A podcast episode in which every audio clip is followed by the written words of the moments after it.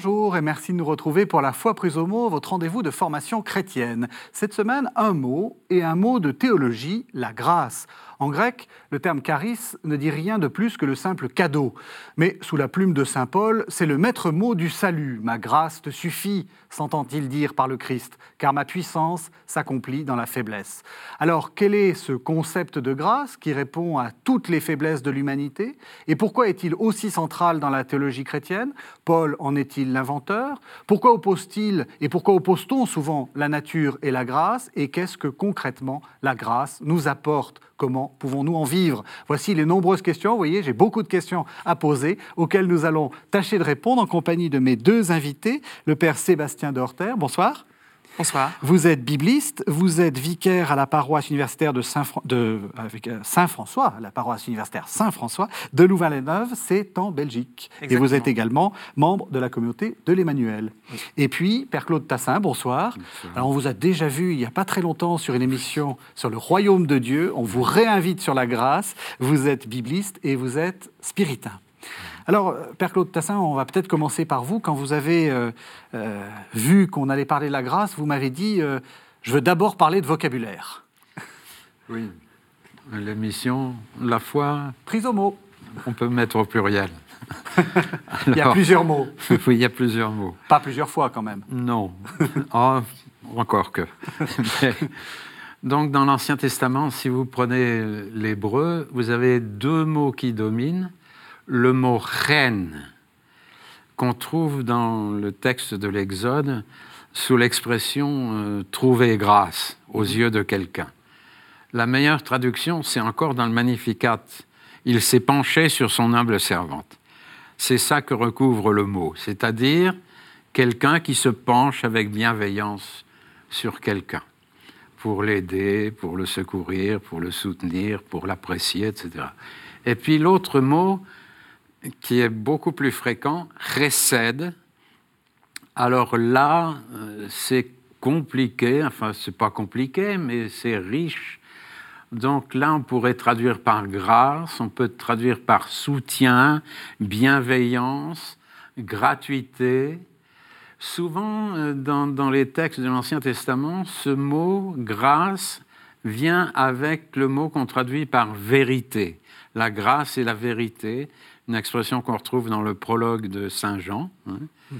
Moïse a donné la loi et euh, la, grâce et la vérité sont venues par le Christ, par Jésus-Christ. Alors, ce mot-là, euh, vérité, ça souligne, ça, ça met en relief une des dimensions de la grâce, ça veut dire la fidélité. La fidélité, le fait qu'on reste toujours favorable et dans l'Ancien Testament, malgré l'expérience du péché, malgré l'expérience de révolte, on a dans l'Alliance un Dieu qui reste bienveillant. Bon.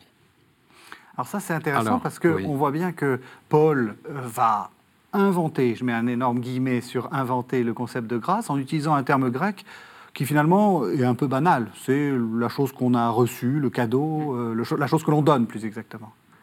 C'est peut-être une des, des, belles choses qui se passent dans la traduction, donc le phénomène de traduction. On parlait de mots. Effectivement, en passant de l'hébreu au grec, on change d'univers. Et les traducteurs, en choisissant souvent ce mot de charis, effectivement, soulignent peut-être la dimension de don, avec toute la richesse d'un don qui fait référence au donateur, à l'acte de donner, à ce qui est donné, éventuellement d'un don en retour, qui est très, très présent dans la mentalité de, du de la Méditerranée ancienne, de donner en retour. Uh-huh. et, euh, et, donc voilà, un, accent un peu différent euh, qui est posé avec ce mot euh, charis, qui souvent va parfois avec le mot simplement de don. Quand Paul, à un moment donné, parle de la collecte, il parle du don qui a été fait aux églises de Jérusalem. Uh-huh. Claude Tassin, vous, vous, parlez à la fois hébreu et grec, et même un peu araméen. Euh, vous vous sentez trahi par ce terme grec? Vous, Je veux dire, est-ce que, est que ça, voyez, est-ce que ça, ça, oriente les choses? Non, mais je suis d'accord avec ce que vous venez de dire.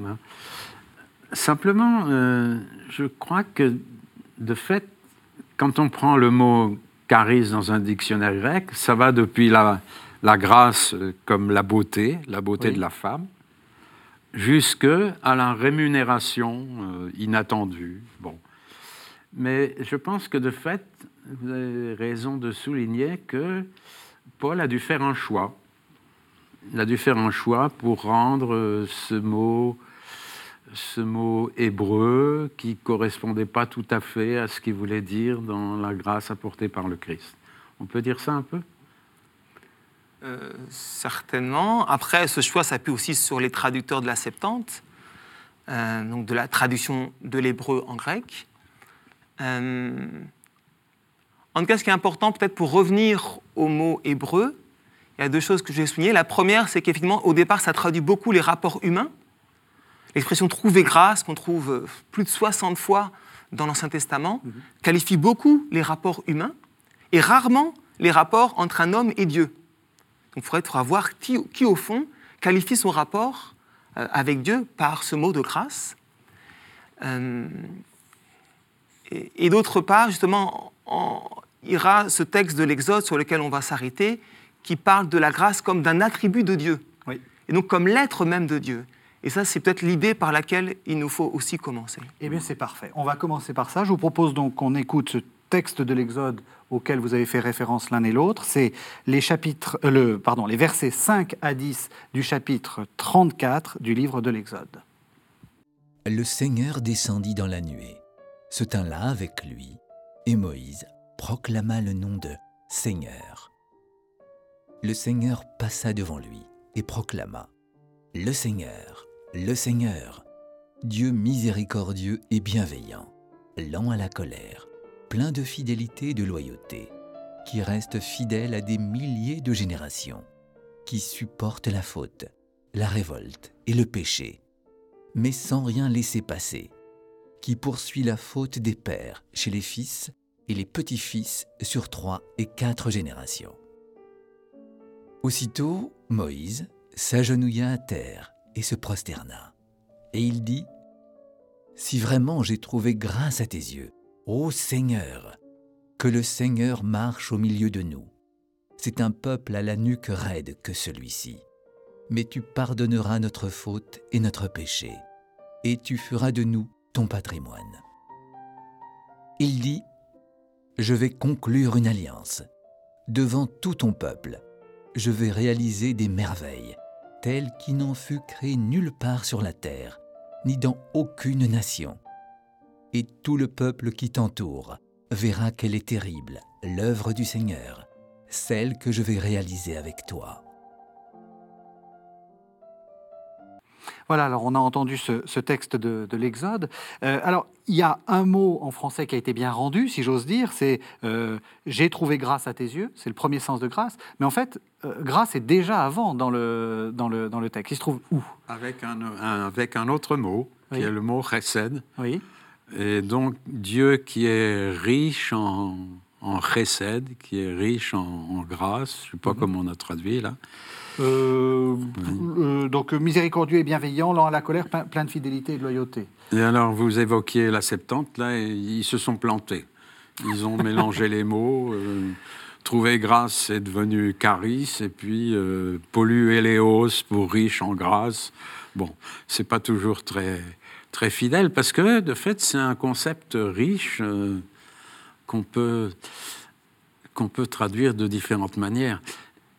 Moi, j'aurais l'im- l'impression que ce que vous soulignez là, c'est-à-dire que les relations avec Dieu, c'est pas si fréquent que ça au départ. On peut dire que c'est le Deutéronome qui a quand même lancé ça, euh, avec l'idée d'alliance dans le Deutéronome, et avec l'idée d'élection, d'élection par grâce. Dieu n'a pas choisi Israël parce que c'est le plus sage et le plus puissant, mais par son, sa recette gratuite, par son don gratuit. Je ne sais pas si vous seriez Oui, d'accord. En même temps, souligner aussi l'importance de ce passage. Donc, on est en Exode 34. Euh, il y a déjà eu l'alliance qui a été conclue, euh, les fameux dix commandements ou dix paroles, puis un ensemble d'instructions. Et puis en Exode 33, donc le chapitre juste avant, Dieu euh, propose à Moïse de, de partir Et au départ, il dit, je vais envoyer quelqu'un. Et à ce moment-là, Moïse fait une demande très étonnante. Il dit, mais si j'ai trouvé grâce auprès de toi, euh, puisque tu as dit que tu me connaissais par mon nom, eh bien, viens toi-même. Et puis aussi, fais-moi connaître tes voies, tes chemins. Et un peu plus loin, même, fais-moi voir ta gloire. Fais-moi connaître ton nom. Donc ce sont toutes les demandes que Moïse fait pour dire si j'ai trouvé grâce à tes yeux. Et la réponse du Seigneur vient. Et effectivement, on voit que le Seigneur passe et qu'il révèle son nom avec cinq attributs majeurs, plus des compléments. Et il faut savoir que l'hébreu ne fonctionne pas par distinction de concepts, mais plutôt par accumulation. Et donc ces différents mots, euh, au fond, peut-être tous déclinent d'une certaine manière l'être de Dieu et donc l'être gracieux de Dieu. Donc effectivement, au départ, il est, il est miséricordieux, c'est la racine des entrailles. Il est capable de se laisser atteindre. Le deuxième, c'est quand même un mot de la racine de la grâce, parce que c'est ranoun, Bienveillant. bienveillant, donc qui, qui est favorable. Puis après, lent à la colère, l'hébreu dit avec les longues narines, donc une expression très, très incarnée qui veut dire voilà, il se met lentement à colère. Puis après, comme on l'a dit, euh, riche en, en vérité, fidélité, Plein de fidélité. On a essayé de traduire comme on a pu. hein. et puis, et puis récède. Et puis, enfin, émettre et récède. Donc, Oui, et de loyauté. Et donc tout ça, c'est l'être de Dieu. Et cet être de Dieu eh bien, va être repris plusieurs fois par les psaumes, et puis aussi par deux passages dans le livre de Joël et dans le livre de Jo- le prophète Jonas, et qui nous montrent euh, cet être de Dieu. Et du Puis- coup, oui. Je crois qu'il ne faut pas oublier que ce chapitre 34 de l'Exode, ça vient après l'affaire du veau d'or. Et donc c'est assez curieux la manière dont le narrateur arrange les choses. C'est-à-dire que il y a, un- suite du péché du veau d'or, il y a les insurgés qui tombent. Mais c'est intéressant de voir dans le passage qu'on vient de lire qu'il y a une disproportion entre les, les quatre générations et les mille générations. Enfin, bon. Et donc, ce qui domine en Dieu, c'est une des dimensions de la grâce, c'est-à-dire la miséricorde, ok, le pardon. Et là, il faudrait revenir euh, un livre qu'on lit pas souvent dans la Bible, c'est le livre de la sagesse, hein, où Dieu montre sa puissance justement parce qu'il est capable de pardonner. Ça, c'est le signe de sa puissance. Oui, vous vouliez dire qu'effectivement, il est euh, fidèle à des milliers de générations et il reste, euh, enfin, il, laisse, euh, comment dire, il poursuit la faute, hein, dit le texte. Oui, il n'est pas bonasse. il n'est pas bonasse, non, sur trois et quatre générations. Donc, vous voulez dire qu'il y a plus de, comment dire, de, de- de bonté en Dieu Oui, que de, oui. que de, Oui. que, comme vous dites, de- d'absence de, de- gentillesse. Oui, on- Surtout que le 1000 est presque un nombre infini, ça. alors que le 4 est un nombre fini. Hmm. Donc là, ce, ce châtiment ou cet exercice de la justice est limité, alors que la récède, elle, semble sans, sans limite.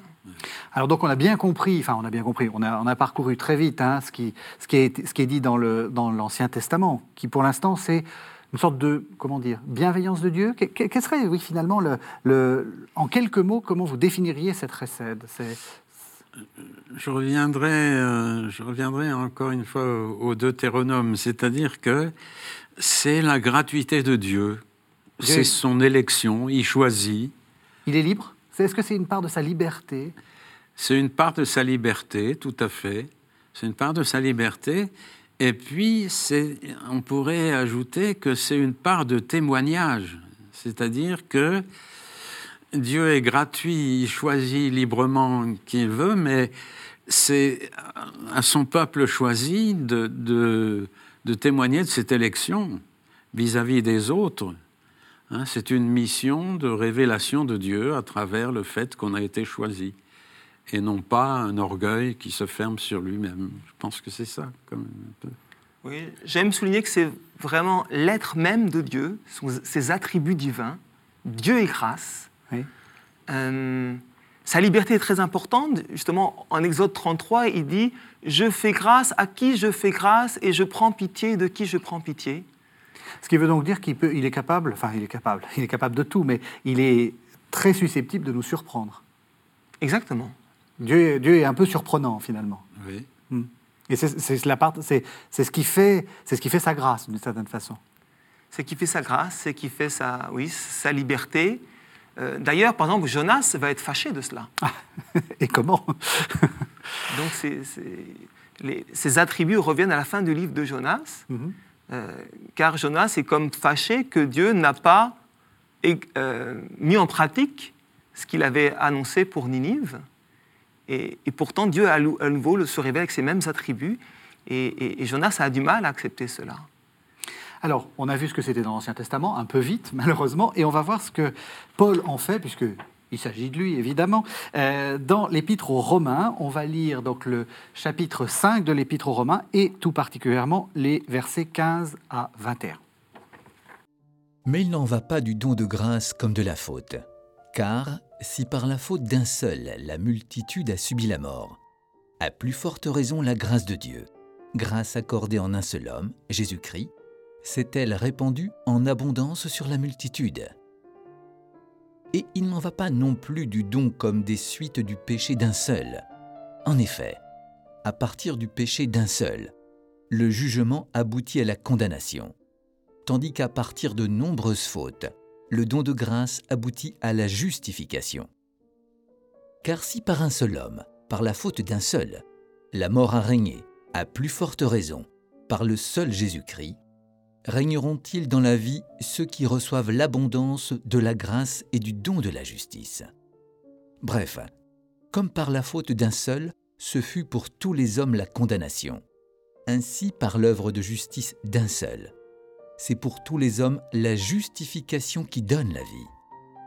De même en effet que, par la désobéissance d'un seul homme, la multitude a été rendue pécheresse.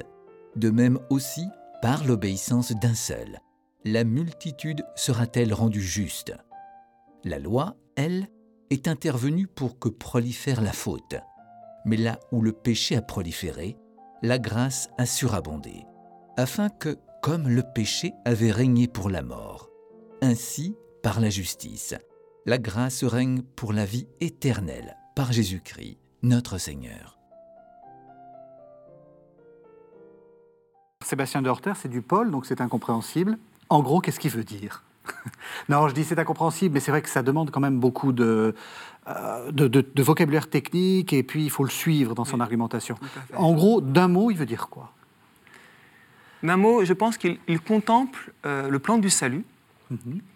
Il veut montrer que par l'évangile se manifeste la justice de Dieu et que le salut est advenu. Il a déjà dit que, au début de l'épître aux Romains que toute l'humanité est pécheresse, tous sont privés de la gloire de Dieu. Il a déjà dit qu'on est justifié par la foi et de manière gratuite. Et là, il veut faire un pas de plus, puisqu'à la fin de- du passage qu'on a entendu, on parle du règne de la grâce. Donc il veut montrer que ce n'est pas seulement Dieu qui nous regarde favorablement, il pourrait nous regarder favorablement sans nous changer. Ok, l'humanité est pécheresse, mais je ne suis pas méchant avec eux. Il nous transforme. Et donc il nous fait passer ce qu'on va dire plus tard dans un état, non plus un état où c'est le péché qui règne, le péché qui est la, la, la coordonnée principale de l'humanité, mais maintenant c'est la grâce. Et pour cela, il fait une, une sorte de comparaison entre Adam et le Christ. Évidemment, c'est une sorte de preuve esthétique. Il ne prouve rien, mais il montre que les mettre l'un par rapport à l'autre éclairent l'un et l'autre, avec peut-être deux éléments importants. Le premier, c'est celui de la surabondance. Donc la grâce est surabondante par rapport au péché. Ce qu'on a déjà dit tout à l'heure en disant mille générations de bienveillance et seulement quatre de, de châtiment. Et puis d'autre part, cette idée de règne, d'être établi euh, dans la grâce. Alors, vous avez parfaitement vu les, les deux temps, et on va, on va revenir sur les deux temps. Premier temps, Père Claude Tassin, je crois que vous voulez nous, lire un, un passage de, de l'Épître aux Romains. Je reviendrai sur ce que. Ah, vous voulez, vous voulez revenir sur ce qu'il a dit? Simplement pour souligner ce Ouais. que vient de dire. Vous parlez de la surabondance.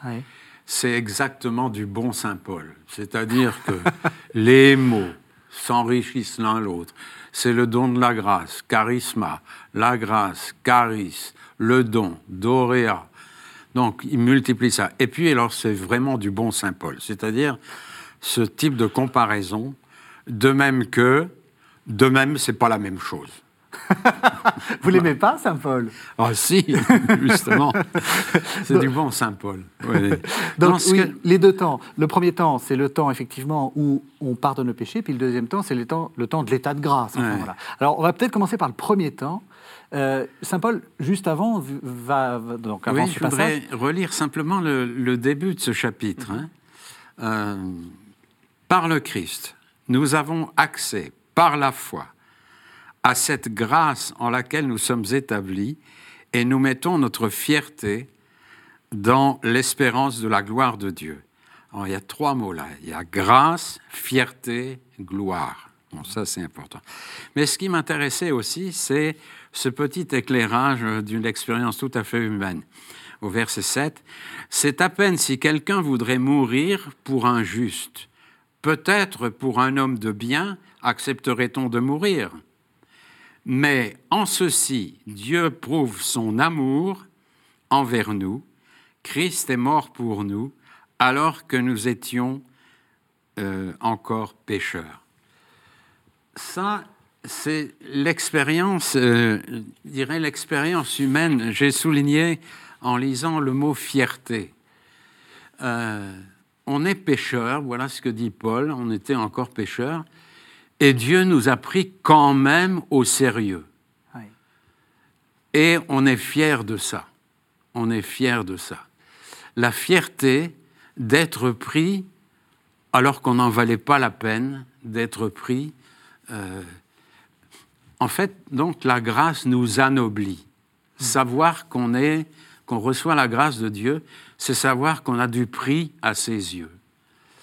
Moi, j'avoue, c'est peut-être passer du coq à l'âne, mais j'avoue que quand j'entends un discours politique, le politicien qui me dit je n'ai de leçons à recevoir de personne, celui-là, je ne le crois plus.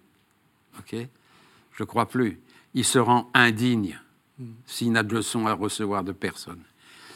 Je crois que là, c'est ça le, fond de la noblesse de la grâce, c'est que s'apercevoir que on est digne que Dieu nous vienne en aide et nous fasse des cadeaux, alors que alors c'est là que la grâce suppose une lucidité sur soi-même, une humilité, savoir que je me reçois des autres et de l'autre en particulier qui est Dieu. Bon, je ne sais pas si oui. Si, si, et ce sera très important lorsqu'on demandera est-ce que la grâce suffit, est-ce qu'il faut des œuvres ou pas? Oui. Cet enjeu de fierté. Euh, Ce mot de fierté est un mot important, on peut dire parfois vantardise.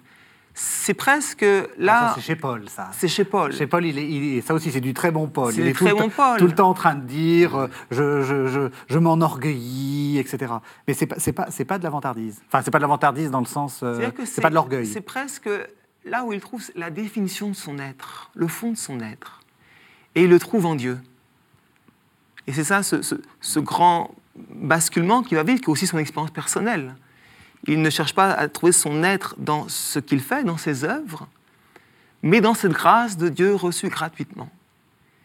Et puis, le- deux autres termes que je souligne, vous l'avez dit, hein, vous- on l'a entendu, c'est nous sommes établis et donc, ce n'est plus seulement voilà, une faveur d'un peu d'en haut, il y a quelque chose qui va demeurer, qu'il va après, peut-être aussi avec des dons de grâce qui vont se déployer. Et en même temps, il y a une espérance de la gloire. Et donc, alors que parfois, dans un psaume, on voit que Dieu est à la fois le Dieu de grâce et de gloire, ici, il y a comme une distinction qui est faite, et qui va être reprise par la théologie, beaucoup par Saint Augustin, par exemple, entre la vie ici présent dans la grâce, vraiment dans la grâce, Mhm. et puis plus tard, peut-être, euh, dans le face-à-face de la gloire.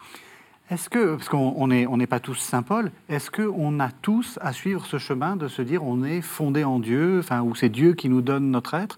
Euh, Je veux dire, qu'est-ce que concrètement ça veut dire dans, dans la vie présente là? Vous êtes, vous êtes à, la, à la paroisse euh, Saint-François de Louvain-la-Neuve, euh, vos étudiants, ils, ils disent. Enfin, comment vous leur expliquez ça? Alors c'est une bonne question et peut-être pas si facile. Non, c'est pour ça que je la pose. Euh, en tout cas, je pense que la, la vision chrétienne de l'être humain, la, la vision que la révélation biblique nous apporte, euh, permet de voir que l'homme a été créé et donc il ne s'est pas donné à lui-même. J'aime bien dire aux étudiants, on, on a à la fois un nombril physiologique et comme un nombril spirituel, qui nous rappelle notre origine divine. Il y a quelque chose de, de l'être humain qui vient de Dieu. Et donc ce qui me fonde, c'est un don. Et, et- et ça peut être, soit on peut l'accueillir de manière très favorablement, dans une grande reconnaissance, ou soit on peut être gêné de cela. Ce qui me fonde, c'est d'abord un don. Je dirais que ça, c'est la une des premières expériences de la grâce. La grâce au niveau de, de mon être créé. Et puis une autre étape, c'est de faire, comme vous disiez, avec un peu d'humilité, de vérité, découvrir qu'on est aussi marqué par le péché. Saint Paul dira, voilà, le bien que je veux faire, je ne le fais pas, le mal que je ne devrais pas faire, je le fais. Et là, à nouveau, il y a une autre grâce, qui est cette grâce de la justification, du fait que Dieu n'en tienne pas rigueur, et alors me rétablit dans cette grâce, au sens, c'est facile, de beauté euh, des origines. Vous avez bien souligné le fait que vous ne recevez pas euh, votre origine. Vous, ça vous a changé aussi? Enfin, quand, on, quand on fait cette expérience-là, ça change la, la- la vie spirituelle? Oui, je pense que, bon, ce qui me, ce qui me frappe, c'est que, sauf erreur de ma part, en- dans, dans le Nouveau Testament, le mot grâce, charis, est toujours au singulier. C'est la grâce. Alors, demander des grâces dans la prière, là, ça commence à me, ça commence à me perturber quand même un peu. hein. Oui. Demander des grâces, oui. Bon, mais parce que la prière de demande, là, je, je m'échappe euh, pas beaucoup. La prière de demande, c'est un combat, dit tout le Nouveau Testament, Saint Paul en particulier. C'est un combat, et Augustin dirait euh, combattre dans la prière jusqu'à ce que j'arrive à m'adapter à la volonté de Dieu. C'est un peu contradictoire, mais c'est ça. hein, jusqu'à ce que je comprenne ce que Dieu veut.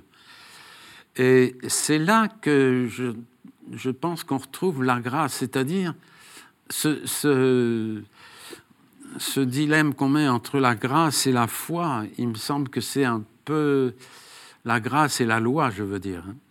C'est un peu tordu. Parce que, effectivement, la loi, elle peut être prise dans un sens légaliste. Et c'est comme ça que Paul souvent la tourne, hélas, pour nous. Hein, C'est-à-dire la satisfaction d'avoir accompli euh, le règlement. Ça, il n'y a rien de pire en religion hein, que d'être satisfait. La satisfaction du devoir accompli, ça c'est terrible.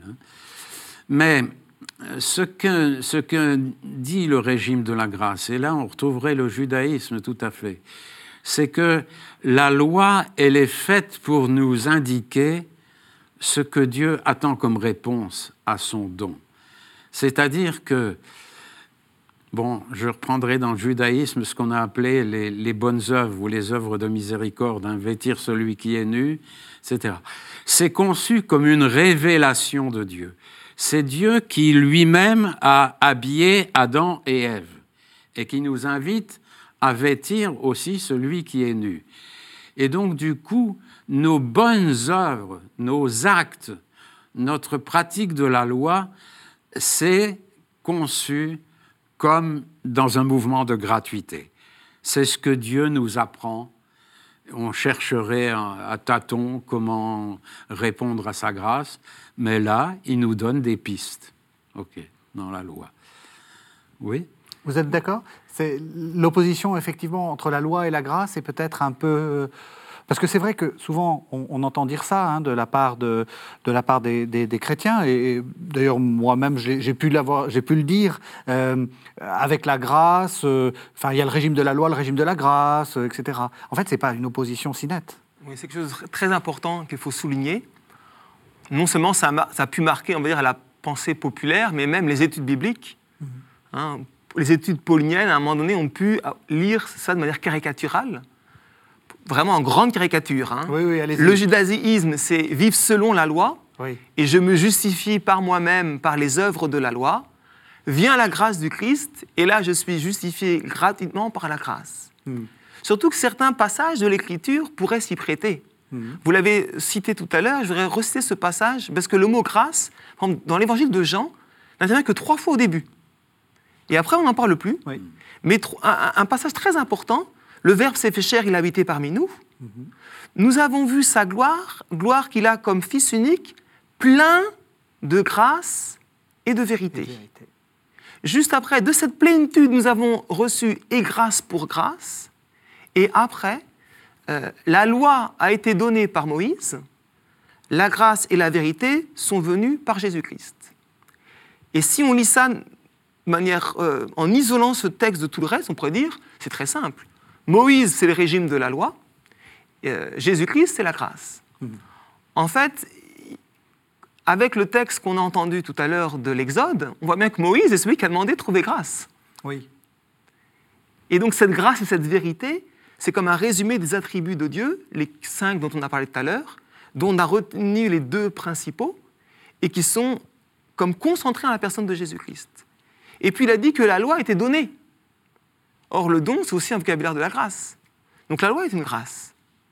Et donc on voit que les choses sont, sont, sont plus complexes que cela.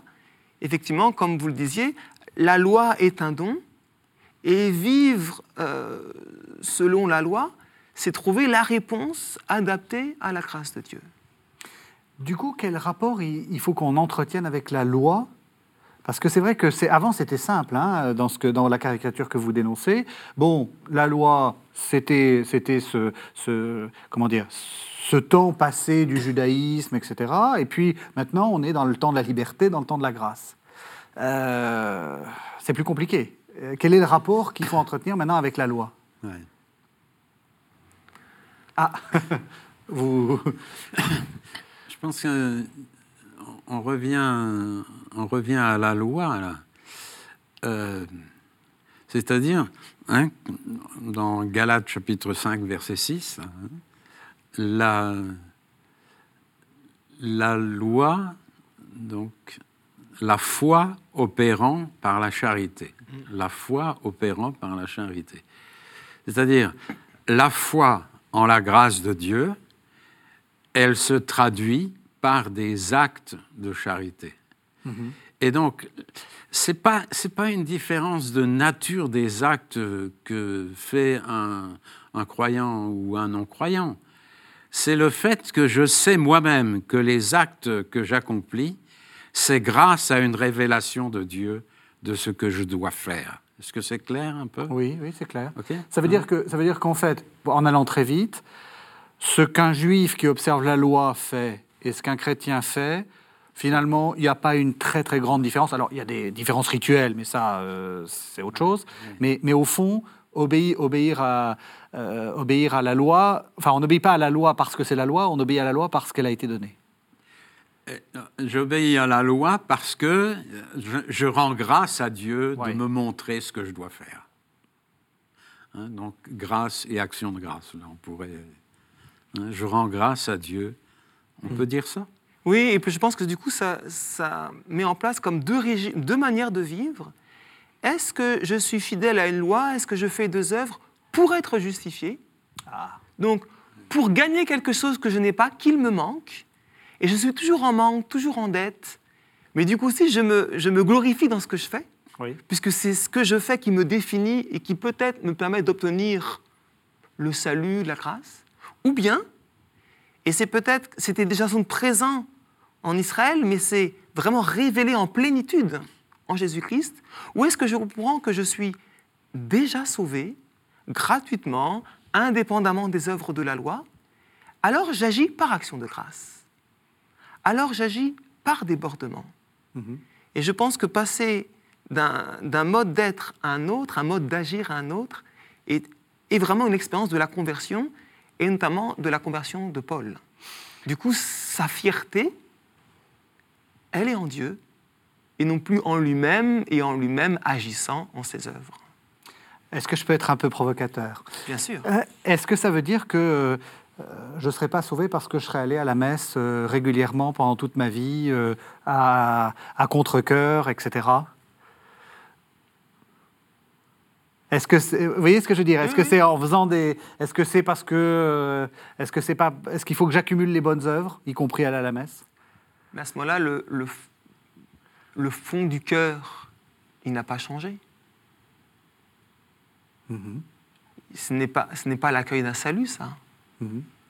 C'est une sorte de, de combat sur soi-même, de, de répondre à peut-être une certaine norme, Mhm. comme d'autres répondraient à une autre norme, mais ce n'est pas l'expérience du salut. Vous êtes, vous êtes d'accord? Oui, enfin, je reviens à mon expression, c'est la satisfaction du devoir accompli. Oui, c'est ça. Ben Oui, ça, oui. c'est s'enfermer sur soi et prendre la loi comme le règlement euh, que j'applique, mais qui n'est plus le signe d'une relation avec une personne qui est Dieu. Mhm. Paul va le redire très nettement dans l'Épître aux Éphésiens, chapitre 2. C'est par grâce que vous êtes sauvés au moyen de la foi. Ce n'est pas en raison de vous-même, et en raison de traduit le, préfixe ex, donc l'origine. Donc cela ne vient pas de vous-même. Et il rajoute, c'est un don de Dieu. Et ce mot doréa qu'on a déjà rencontré. Et là, c'est une formule très très nette, Éphésiens 2, 8. C'est par grâce que vous êtes sauvés au moyen de la foi, euh, non pas tiré de vous-même, c'est un don de Dieu.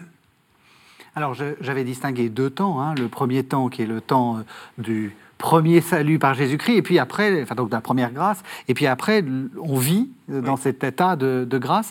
Alors, j'aimerais, j'aimerais peut-être qu'on revienne un peu, parce qu'on on l'a déjà, on est déjà en train de, le- de rentrer dans cette euh, analyse de, de l'état de grâce, mais pourquoi est-ce que tout au long de, de l'histoire, et très clairement après, le, après la réforme, on s'est euh, comment battu sur euh, est-ce que la grâce est suffisante, est-ce qu'elle est agissante, est-ce qu'elle est qu'est-ce qu'il faut faire de toute cette tradition là Est-ce que est-ce que ça a encore du sens pour nous? Euh, Est-ce qu'il faut est-ce que c'est de l'histoire de la théologie? Qu- Qu'est-ce qu'on en fait de tout ça? Parce que je remarque que vous n'avez pas fait ces distinctions là. Vous n'avez pas, vous n'êtes pas rentré dans euh, des quoi questions. La distinction entre... Je sais pas, une, gra- la grâce, euh, la grâce suffisante, euh, la grâce efficace. euh, Là, j'y connais rien. bon. Non, mais c'est intéressant. Mais, euh, Pour vous, c'est l'histoire de la théologie? Oui, je crois que quand même la réforme nous a réveillés là-dessus. C'est-à-dire, euh, mais qu'on soit catholique ou qu'on soit protestant, c'est la tentation fondamentale de tout régime religieux, à savoir le mérite. Ok? Oui. Je crois que là, c'est pour quelle raison on agit? Pour quelle raison on agit? Pour être euh, en paix avec soi-même parce qu'on a accompli le règlement Ou bien parce qu'on est appelé toujours à davantage, euh, davantage d'amour, on peut dire hein? C'est-à-dire, je reprends, je reprends euh, ce qui a fait peur au magistère tout un temps. hein pour Paul, euh, bon, la loi, euh, bon, la loi, c'est l'amour. Bon, alors, euh, ça fait peur au magistère. S'il n'y a plus de règlement, où on va? Ok Alors, je crois que c'est c'est exactement le contraire. C'est-à-dire, si, si le, le fin mot de la réponse à la grâce, c'est l'amour, mais là, on n'en a jamais fini. On n'en a jamais fini. Parce que ça veut dire que à chaque acte d'amour qu'on pose, on n'a posé qu'un acte et que ça appelle encore d'autres actes. Je crois que c'est ça quand même que la réforme fondamentalement nous a euh, remis en piste là-dessus. Alors après, qu'on soit catholique ou protestant, on risque toujours de tomber, de retomber dans la religion du mérite, c'est-à-dire répondre à un règlement. Oui, puis il, me semble que, à nouveau, si je reprends Éphésiens, il y a cette question de par la foi. Et on voit bien qu'il y a une réponse de l'homme. Et cette, cette grande, la grande question, ça a Oui. été Comment quelle est la place de cette réponse Oui. de l'homme? Est-ce que cette réponse de l'homme, elle vient de lui-même? Ou est-ce qu'elle est elle-même euh, agie, produite par Dieu? Mais alors, si c'est complètement par Dieu, bah, l'homme ne fait rien.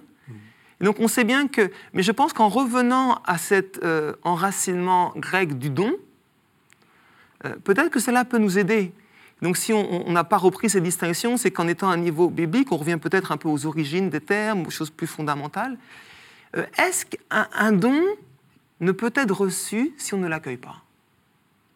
Or, à la fois, le don est donné, il- il- ce n'est pas moi qui l'ai commandé, qui l'ai cherché, mais il provoque quelque chose en celui vers qui le don arrive. Il provoque une réponse, il provoque au moins d'ouvrir les mains. et, et, mais cette ouverture des mains, est-ce qu'elle n'est pas déjà l'œuvre du don lui-même? Et donc, il y, a, voilà, il y, a eu cette articulation toujours plus fine euh, entre la part de l'homme, la part de Dieu, et puis l'option quand même fondamentale, euh, qui est entre autres passée par Augustin, mais pas seulement, pour dire que fondamentalement, la vraie origine, tout vient de Dieu, quoi. Même si cela n'enlève pas une part de l'homme dans sa réponse libre. Mais en vous écoutant, je pensais à la formule de Paul, oui, c'est ça. Dieu qui produit en vous le vouloir et le faire. C'est ça? Bon, La reconnaissance que ce que nous faisons de bien est un don de Dieu. Ouais. Et en même temps, je pense aussi déminer toute euh, attitude de calcul. Peut-être que toutes ces distinctions, c'est pouvoir dire est-ce que je peux savoir quand est-ce que c'est bon? Oui, c'est ça. Et puis, et puis est-ce que je suis dans le, comme vous disiez, est-ce que je suis dans les clous, est-ce que je suis dans le du, du, bon côté, etc. Oui, tout à fait, tout à fait. Or, la, la, la, la grâce euh, provoque une attitude d'action de grâce, et comme on a vu que la grâce de Dieu était comme sans limite, ben, elle doit produire une attitude de générosité assez similaire, qui n'est plus dans, dans, un calcul pour savoir si c'est suffisant, quoi. Euh, et Paul dira par exemple, hein, je suis ce que je suis par la grâce de Dieu, sa grâce en, vous, en moi n'a pas été vaine. Euh, J'ai agi plus que tous les autres, et là il s'emporte un peu, il se reprend, euh, enfin pas moi, mais la grâce de Dieu en moi. Mm -hmm. Et je pense aussi à une, une, dimension qui, qui, est importante, qui vient du judaïsme et qui, qui revient sous la plume de Paul, c'est le mot imitation, imiter. Oui quand, quand, je, quand je pratique un acte de charité, je sais que j'imite Dieu. J'imite la conduite de Dieu. Et c'est pour ça que je le fais. Okay euh, belle, il y a un beau catalogue juif ancien qui dit que, j'ai cité un, un, tout à l'heure, euh, on va revêtir celui qui est nu parce que Dieu lui-même a vêtu Adam et Ève on va nourrir le pauvre parce qu'au désert, il a fait pleuvoir la manne, etc. Et que c'était une leçon qu'il nous donnait. Okay? Mm -hmm. Et ça, je crois que c'est profondément resté dans le Nouveau Testament, cette attitude-là. Hein? Aujourd'hui, dans l'Eucharistie, on a mm -hmm. hein, le, le, jugement dernier de Matthieu. Euh, J'avais faim et vous m'avez donné à manger c'est exactement cette suite-là de la tradition juive que on doit être conscient que quand on produit un acte de charité, on doit être désintéressé parce que c'est la manière dont Dieu agit envers nous. Alors, et en même temps, pour montrer que c'est toujours subtil, oui. si euh, c'est bien de dire que c'est donc imiter, c'est une notion d'image, et que cette image, elle est déjà en nous, l'homme était créé à l'image et à la ressemblance, donc elle est comme agissante en nous, car si on, on, on, on durcissait le concept d'imitation, euh, donc comme une extériorité d'un modèle hors de nous à imiter, on pourrait nous accuser de pélagianisme. Alors expliquez ce que c'est que le pélagianisme. c'est une, une, hérésie du, du 4e, 5e siècle, le moine Pélage contemporain d'Augustin de Saint-Jérôme, euh, où justement euh, euh, l'homme se sauve par lui-même et le Christ est grâce au sens qu'il est un don de Dieu, en nous donnant l'exemple à imiter. Mais l'exemple est comme extérieur à nous-mêmes. Et donc l'énergie de l'imitation, elle est purement et simplement en l'être humain. Or, ce que nous avons dit jusqu'à présent, c'est que euh, la grâce est aussi agissante en, l'être humain. Mais alors concrètement, ça se sent comment? Parce que là, on a, quelques minutes, il nous reste exactement 7 minutes. J'aimerais que vous nous expliquiez concrètement qu'est-ce que c'est que vivre avec la grâce? Quand vous dites ça agit en nous, concrètement, en vous, ça fait quoi? C'est-à-dire que euh, à quel moment vous, vous sentez la grâce, à quel moment vous ne la sentez pas? Question difficile, hein Question, mais, mais, voilà, euh, parce qu'on a, on a, on a bien montré l'importance euh, de la grâce dans l'Ancien Testament, dans le Nouveau mm -hmm. Testament, et maintenant, essayons de faire un peu de pastoral. Concrètement, c'est quoi euh, Vous dites ça agit en, en, en, À quel moment ça agit en vous?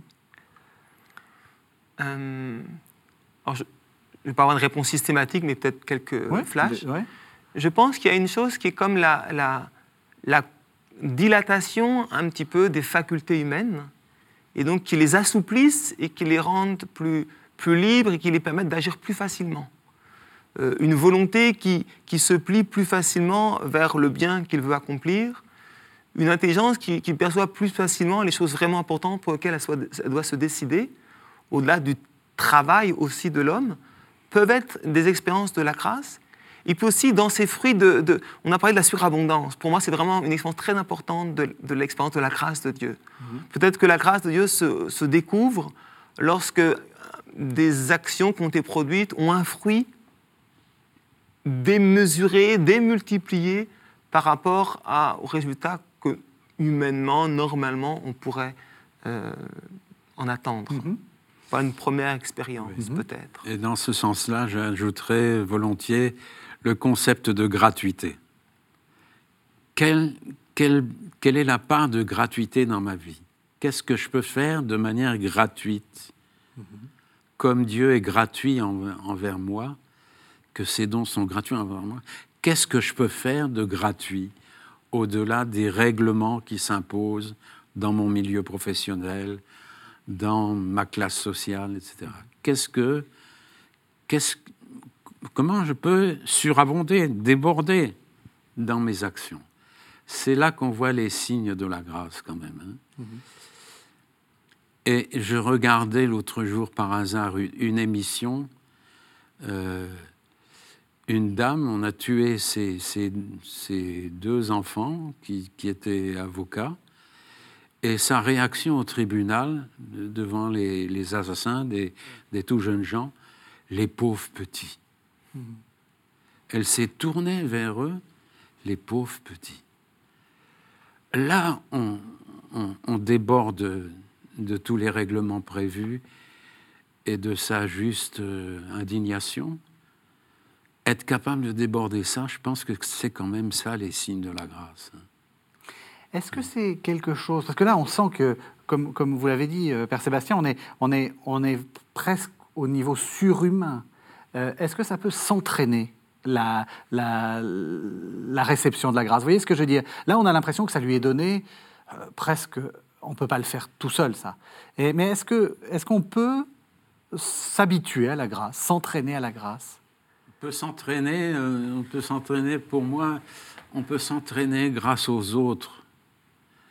Je pense que c'est quand même, dans les exemples qu'on vient de citer, c'est quand même les autres qui nous, qui nous disent comment on peut avoir cette gratuité. Elle ne sort pas spontanément de nous-mêmes. Je me rappelle un truc tout bête. Euh, la caméra invisible. Deux types au bar. Il y en a un qui offre une bière à son voisin qui ne connaît pas. Et l'autre dit, bon, ben, maintenant c'est à moi de, de, vous payer un coup. Et l'autre, il dit, oui, mais alors du champagne?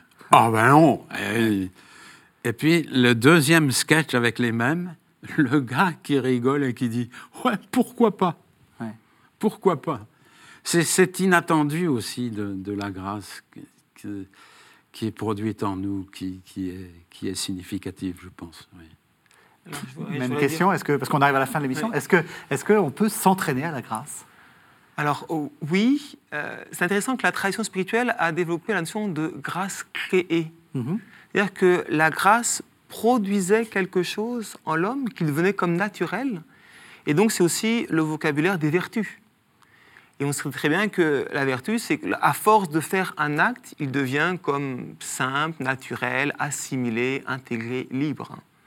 Et donc, en ce sens, la grâce se naturalise, entre guillemets, mm -hmm. passe comme dans la nature humaine et devient une souplesse de la nature pour faire le bien.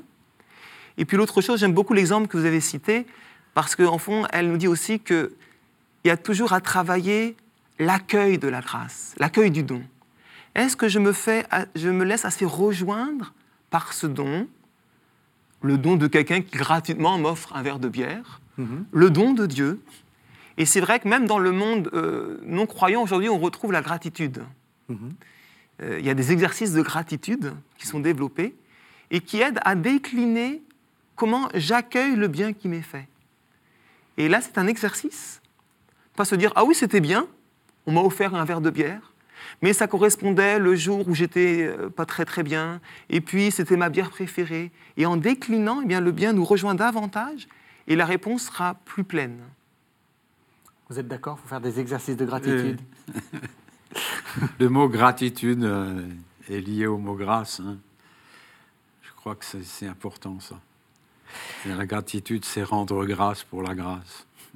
Rendre grâce pour la grâce et donc toujours ne jamais oublier d'offrir un verre de bière ou d'autre chose à, à ceux qui en ont besoin. Merci vraiment, merci à tous les deux de nous avoir fait euh, comprendre ce concept quelquefois un peu, un peu difficile, un peu, un peu compliqué.